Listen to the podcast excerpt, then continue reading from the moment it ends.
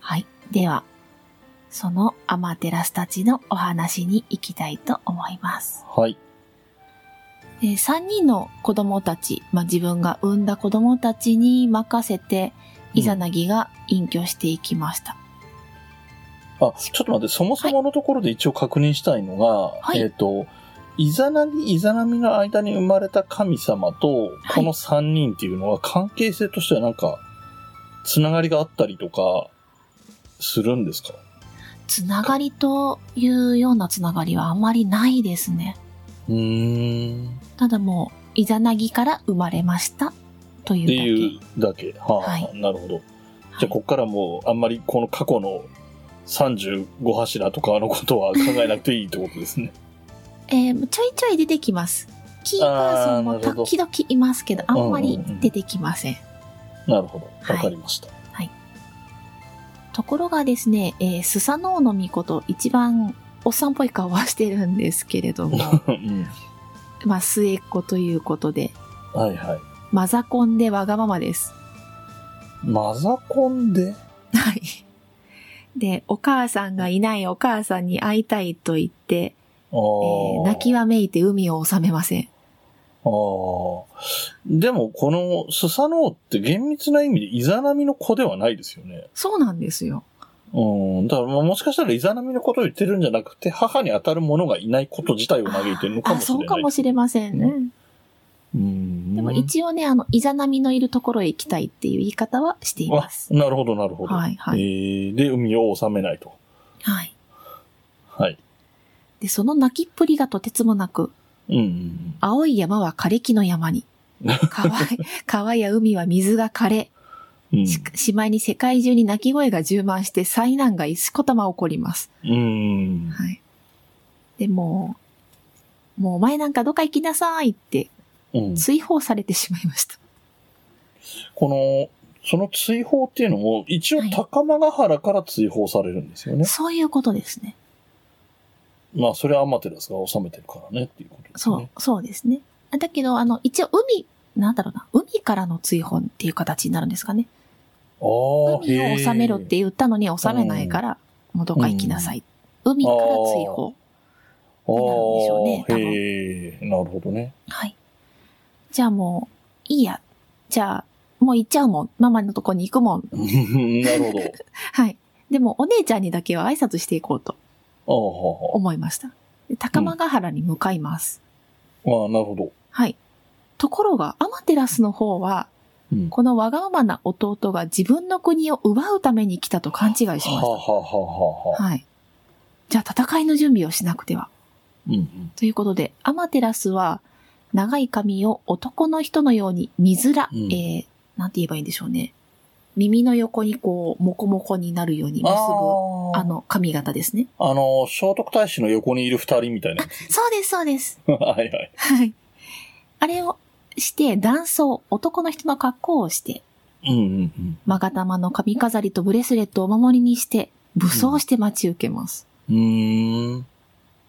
で、スサノオは挨拶に来ただけだって言うんですけど、どうしても信じないのうんうで、んうんうんじゃあどうやって証明すればいいんだ、うんということで、スサノオが、受けいという古代の占いをして、うん。うん。神の子供を産んで証明すると言いました。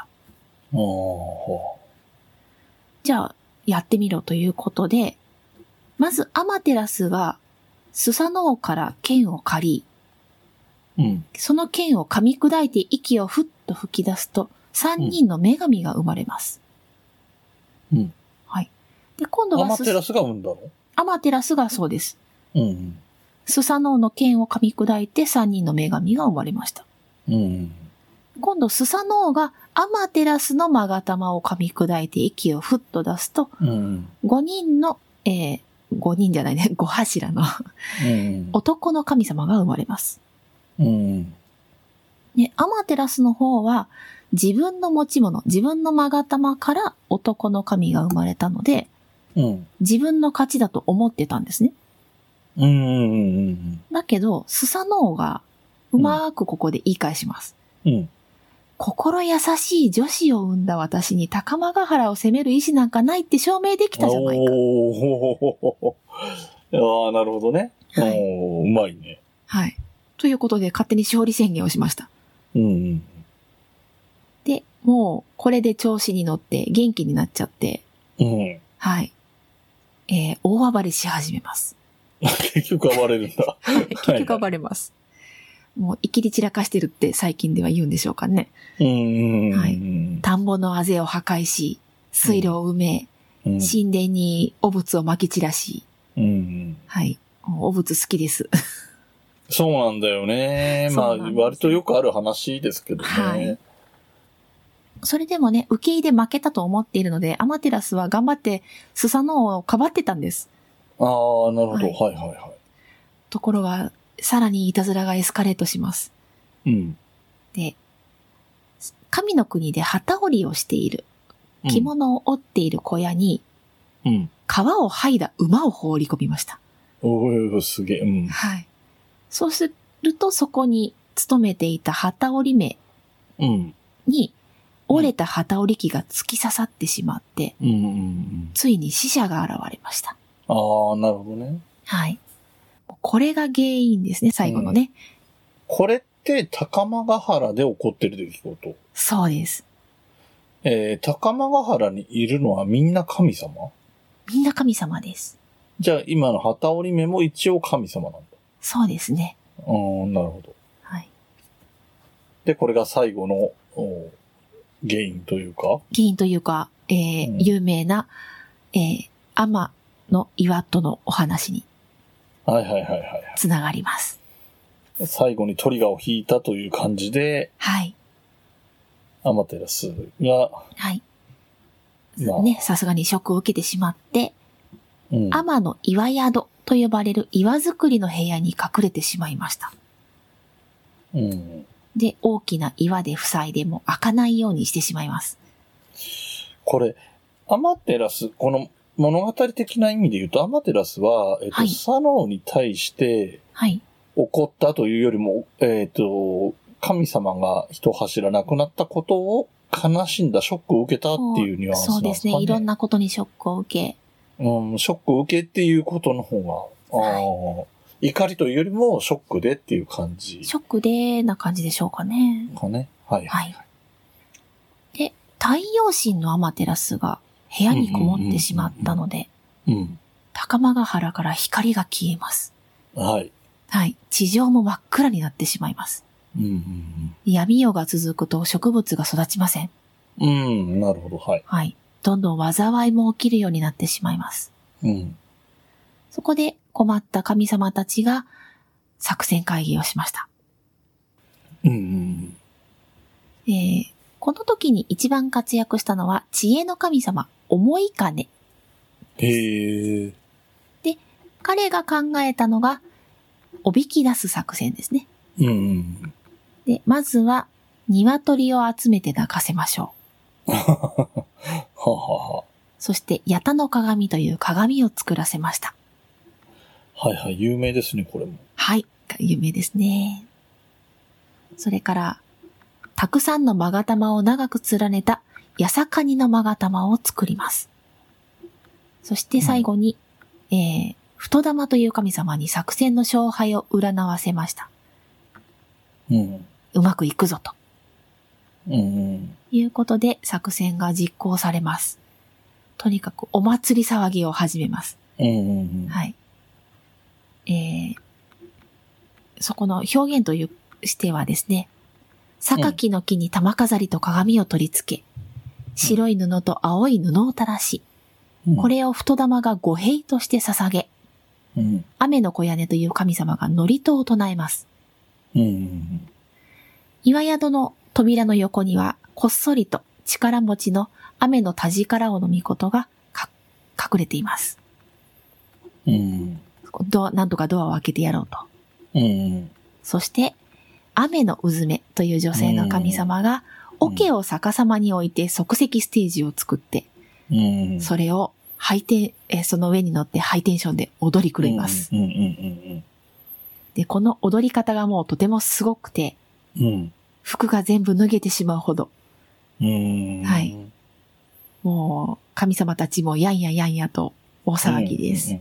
うん。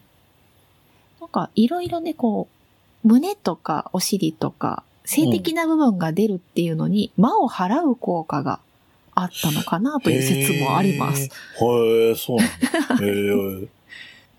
そうすると、え、うん何の騒ぎかしらと言って、アマテラスがちょびっと覗きますね。はいはいはい。なんだろう、なんだろう。で、はい私がこんなに悲しんでるのに、なんでみんなそんなに楽しそうにしてるのうんうんうん。とちょこっと出てきて尋ねます。うんうん。そうすると雨のうずめが踊りながら、あなたよりももっとすごい神様がいらっしゃるからみんなで喜んで踊ってるんですと答えます。うんうんうんえー、誰が来たのと思って、もうちょっと覗くと、うん。うん。そこになんか綺麗な神様がいるんですね。ほう。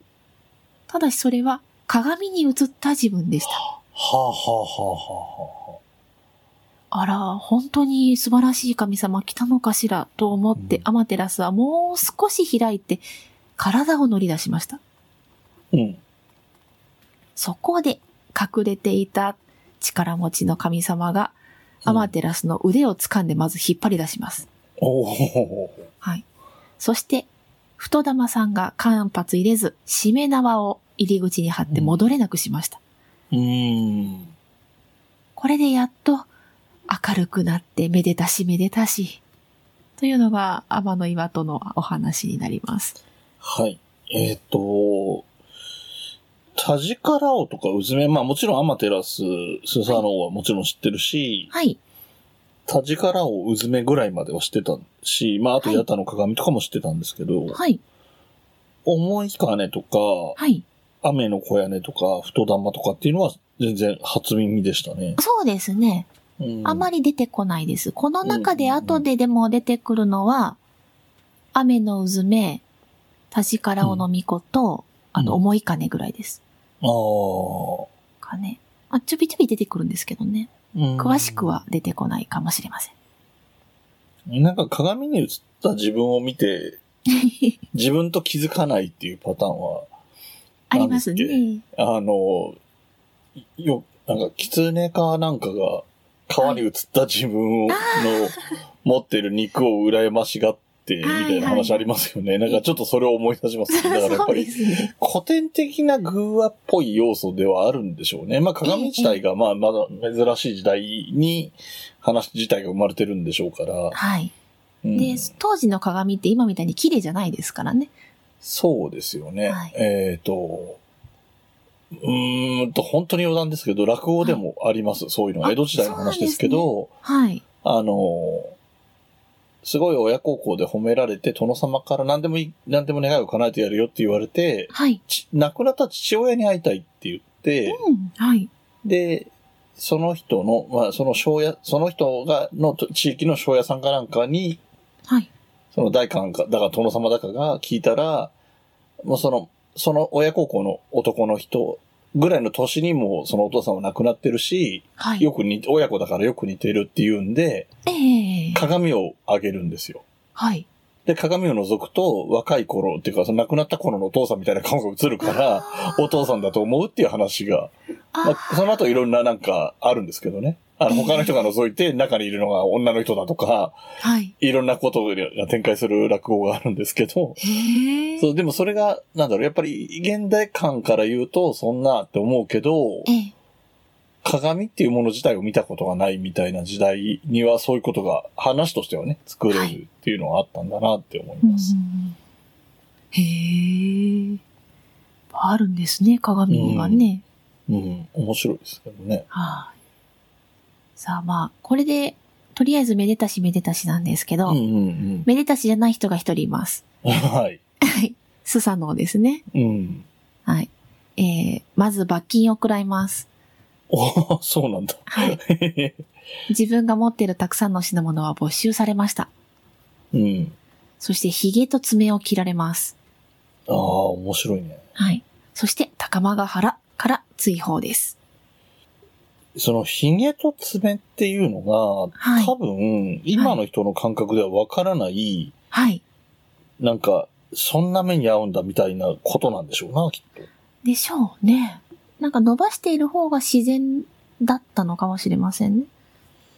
そうですね。で、特にヒゲとかは威厳につながるようなこともあるから、なんか、そうでねす、ね。よく日本人は動画に見えるから海外に行くことが多い人は、ヒゲ生やしたりしがちっていう話もあるああ、なるほかど。ら、うん。はい。まあ、恥ずかしい思いをさせられたみたいなことなのかもわからないですね。そうでしょうねうんはいはいでそして、えー追い出されて、仕方なく、あ足原の中造りの方へ、スサノオは行きます。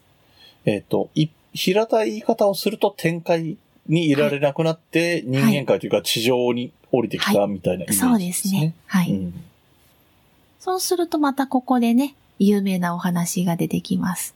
はい。はい。スサノオが、おろおろとお金もなくうんいると、その辺が出雲の国だったんですけれど、今のね、今の出雲のところなところだったんですが、うん。ある川を見つけます。で、川をみふと見てみると、橋が流れてきました。ほう。はい。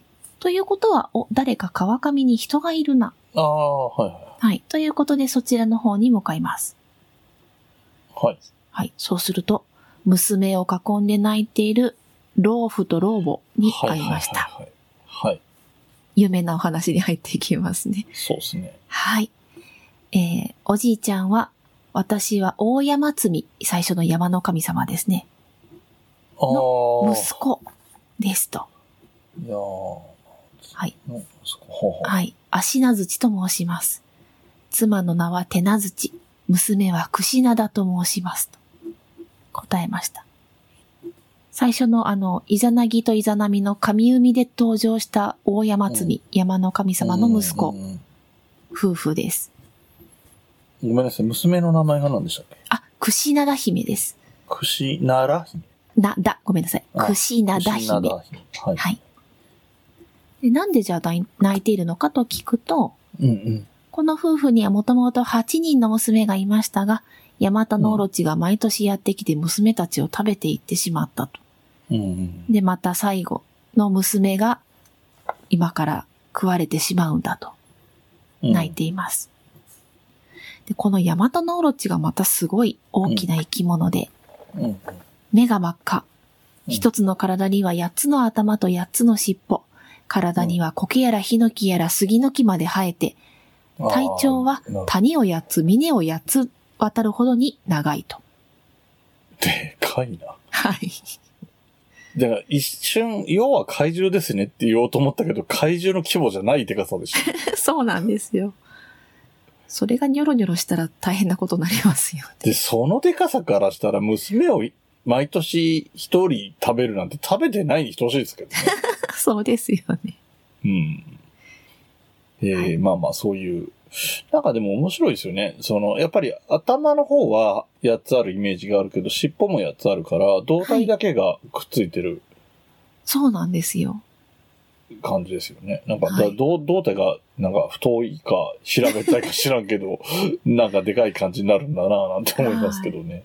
毎年今は2年生がこの話をして、えってはい言いながら絵を描くととんでもない化け物が出来上がっていくんですけどね。まあね、もともとヘビ系だから手足がない分余計わけわからんよなと。そうなんですよ。うん。それを聞いたスサノオが、まあ、退治するので娘さんを嫁にくれと言い出します。うん。 はい。で、まあ、悪いところはちょっと隠しつつ、俺はアマテラスの弟だから大丈夫だと話をすると、えー、足なずちと手なずちは喜んで娘を差し出しました。うん。はい。で、串灘姫を串に変えます。まずうんそし、て自分の髪に刺し、うんはい。えー、老夫婦には強いお酒を作ってもらって、うん。家の周りに張った柿に、8つの出入り口を作って、各出入り口にそのお酒を置きました。はいはいはい。はい。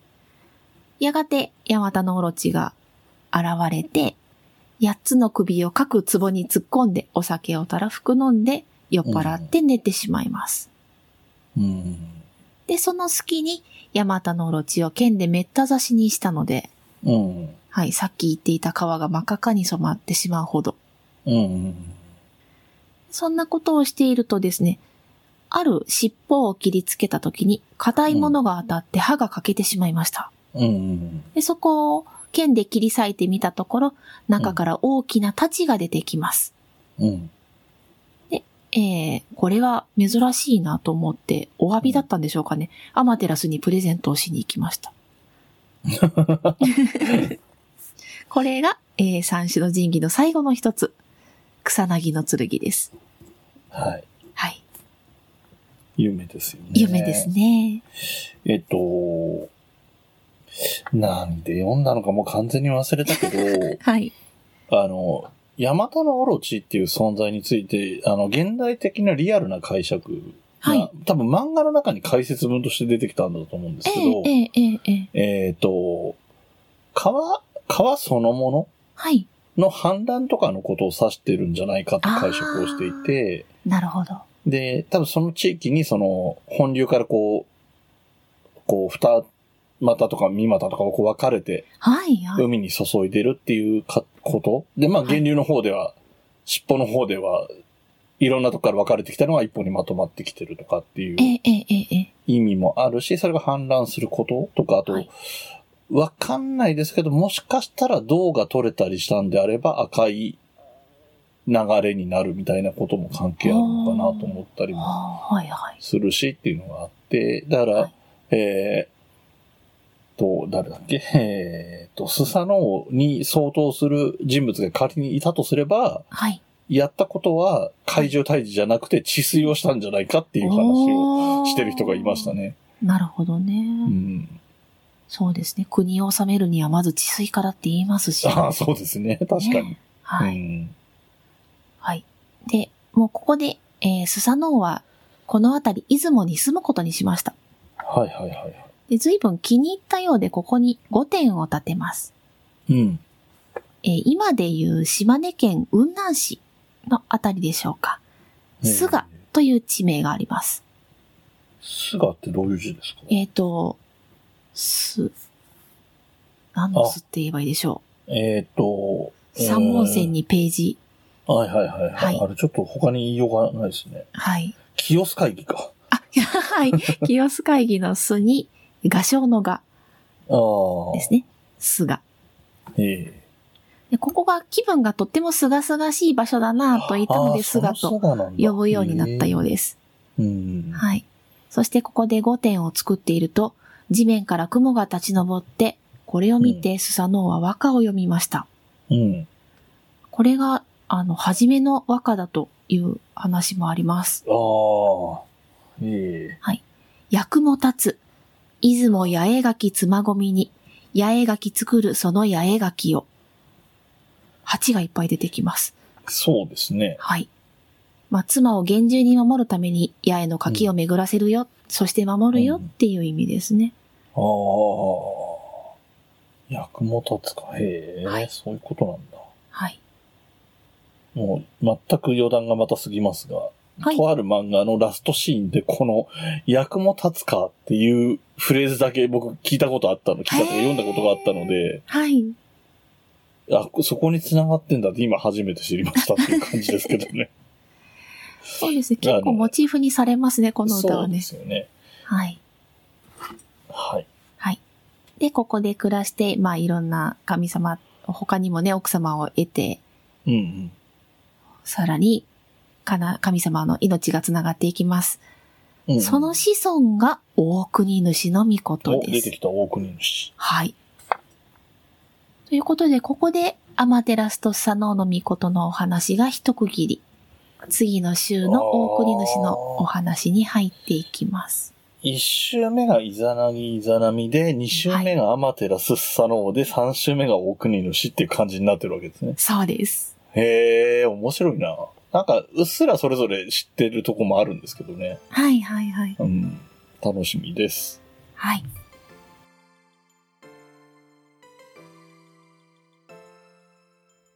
文ガチャでは、ご意見、ご感想、話してほしい話題などを募集しています。メールアドレスは、文ガチャ06アットマーク gmail.com b, u, n, g, a, c h a 0 6アットマーク g m a i l ドット c o m です。お便りお待ちしています。また、ツイッターもやっています。ツイッターのアカウントは、文ガチャ、アットマーク、b, u, n, g, a, c, h, a, 06。ハッシュタグは、文ガチャ。文は文系の文。ガチャはカタカナでお願いします。DM でもご意見やご感想、話題などを募集しています。よろしくお願いします。